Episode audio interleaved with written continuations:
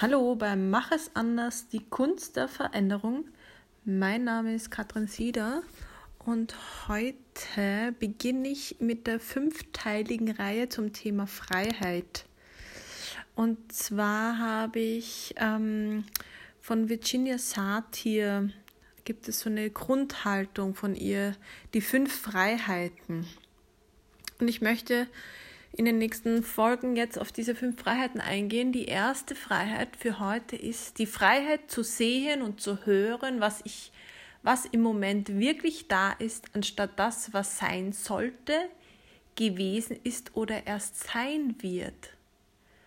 Die Freiheit zu sehen und zu hören, was im Moment wirklich da ist, anstatt das, was sein sollte, gewesen ist oder erst da sein wird. Für mich ist das ja eine sehr tief buddhistische Aussage und Grundhaltung von der Virginia Satir, ähm, weil es geht um Achtsamkeit, es geht um Hiersein, die Freiheit zu haben und das auch, was mich beschäftigt, ist gerade so, was steht mir zu? Und mir steht es zu, dass ich jetzt in dem Moment das sehen und hören darf, was wirklich da ist. Also das ist ja auch eine Haltung von Freisein von Konzepten, was mich gerade sehr beschäftigt. Wie weit ähm, ist es gut, in dieser Welt nach Konzepten zu leben und wann ist es gut, einfach Konzepte über Bord zu werfen? Wann ist es gut, einfach Konzepte über Bord zu werfen?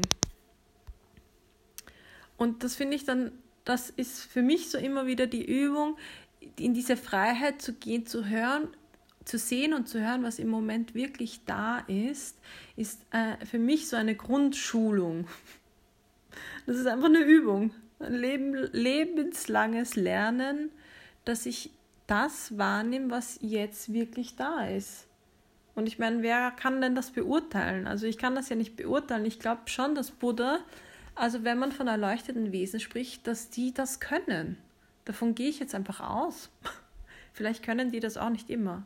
Aber ich glaube, das ist die Haltung der Erleuchtung, dass wir das sehen und hören, was wirklich da ist und nicht anstatt das, was sein sollte, gewesen ist und erst sein wird. Also immer in Bezug auf Vergangenheit, Zukunft oder Erwartungen. Erfüllt die andere Person gerade meine Erwartungen? Was sind denn eigentlich meine Erwartungen? Genau.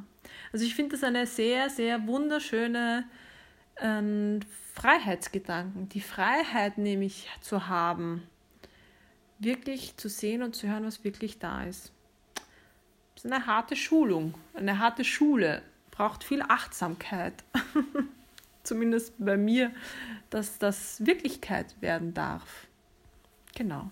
Also so meine Gedanken zu der ersten von fünf Freiheiten nach Virginia Satir. Tschüss.